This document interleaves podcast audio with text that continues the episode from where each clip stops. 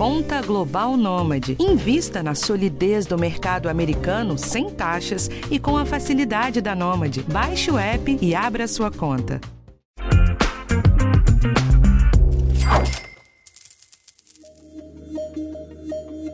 Um custo fixo tão alto quanto o aluguel residencial tem que ser muito bem negociado. E desde o início da pandemia do coronavírus, a chamada inflação do aluguel disparou. Quando chega a hora de fazer um reajuste, o impasse entre o proprietário e o locatário está armado. Vale tentar reajustar pelo índice do contrato e arriscar ficar sem o inquilino? E para quem paga, compensa brigar por uma taxa menor? O episódio de hoje é para te orientar nessa conversa. A gente separou 5 dicas que você precisa saber se está chegando a hora de você renegociar o seu aluguel. Eu sou Rafael Martins e esse é o podcast Educação Financeira do G1. Bom, vamos lá. Como a gente sempre começa aqui com um pouquinho de contexto, eu vou falar um pouco sobre a situação dessa tal inflação do aluguel. Se você for ver as matérias do G1, a gente sempre usa esse termo como um apelido para o IGPM, e esse IGPM está acumulado em mais de 31% em 12 meses. E aí eu te explico. IGPM é uma sigla que significa Índice Geral de Preços Mercado, mas se você está aqui, você já deve ter visto essa sigla no seu contrato de aluguel. Então, na teoria, o proprietário da casa ou do apartamento poderia te pedir um reajuste desse tamanho na hora de negociar um novo valor para sua parcela. Mas tem um probleminha que talvez você não tenha prestado tanta atenção.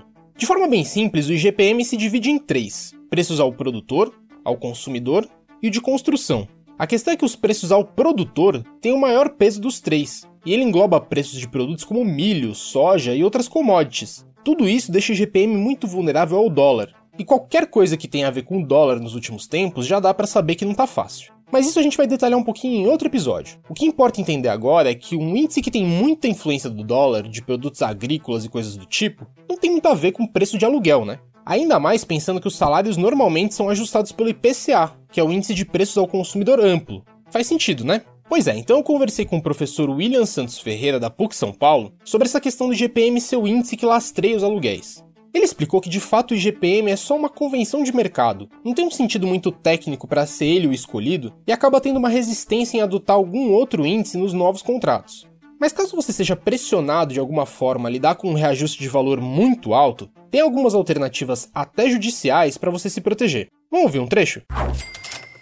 William, o que o locatário pode fazer para não ficar sujeito a um reajuste abusivo com um IGPM tão alto? Com esse desvio, nós vamos ter a seguinte solução, já que o foco aqui é para falarmos sobre a perspectiva do, do locatário, do inquilino, o que, que ele pode fazer. Então, duas linhas. A primeira, a própria lei assegura, se ele precisar ir à justiça, que desde que ele tenha três anos da data que ele celebrou a vigência do contrato, ou o último acordo que ele fez, ele já está em condições a pedir uma coisa chamada revisional, que é a revisional chamada revisional de aluguel. E isso é um ponto interessante porque a revisional ela permite, hoje, atualmente, dois elementos de alteração. Primeiro, levar para o valor de mercado, o que já poderia acontecer. Porque se o, o valor subiu muito e foi para cima do mercado, ele poderia colocar no mercado. É o primeiro. Mas tem um segundo item. A lei permite, desde que ele esteja a cada três anos, alterar judicialmente também ou discutir a alteração do índice de reajuste. E aí poderia ser discutido se convém ou não, se é adotado ou não no mercado hoje, ainda continua sendo, naquela alocação que ele estiver falando, uma, o IGPM. Tá, mas o que, que acontece se não tiver passado esses três anos? Considerando a questão da pandemia, tudo que tem acontecido e essa e essa, vamos dizer, essa fuga de pelo menos uma proximidade entre os itens, você poderia discutir se não haveria condições, por uma grande desproporção, de ter uma renegociação. Porque, vamos dizer assim, a parte não poderia estar esperando três anos diante de uma situação como essa e com um desequilíbrio naquele contrato que não é culpa nem de um nem de outro.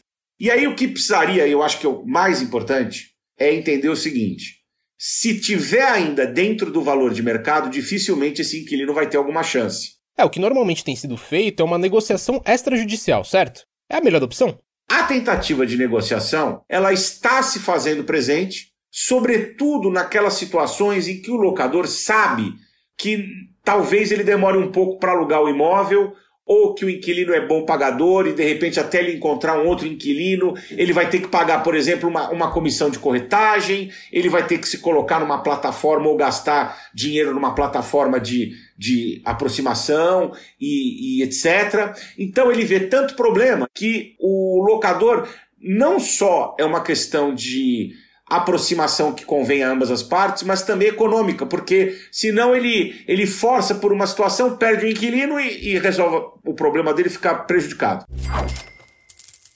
Bom, e só complementando, gente, mesmo numa negociação extrajudicial, a regra do valor de mercado que ele menciona segue valendo.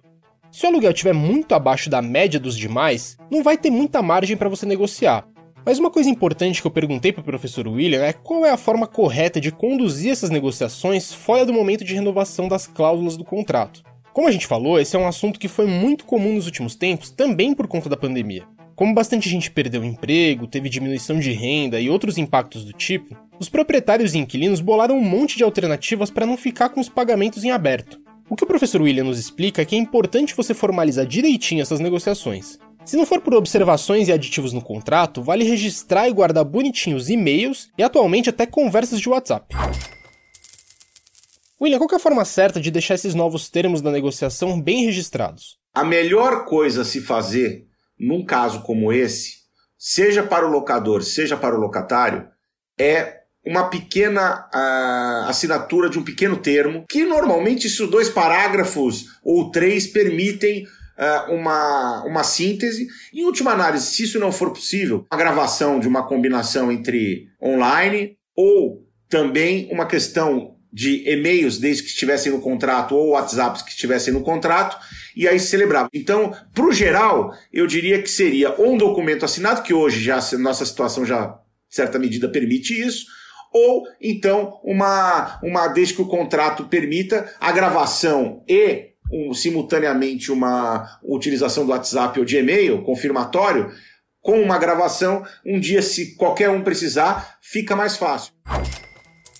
Bom, agora que você já está inteirado de como chegar na negociação do seu aluguel, a gente precisa falar do seu bolso. Afinal, essa é a prioridade do podcast Educação Financeira. Então eu procurei o Henrique Castro, que é professor de finanças da FGV, para contar um pouco dos cuidados que você tem que ter na hora de firmar o valor do seu aluguel. O mais importante de entender aqui, gente, é que o aluguel é uma despesa fixa, de prazo mais longo e de ajuste muito difícil. Quando você passa por um aperto, não é do aluguel que você vai conseguir fazer um corte de gastos.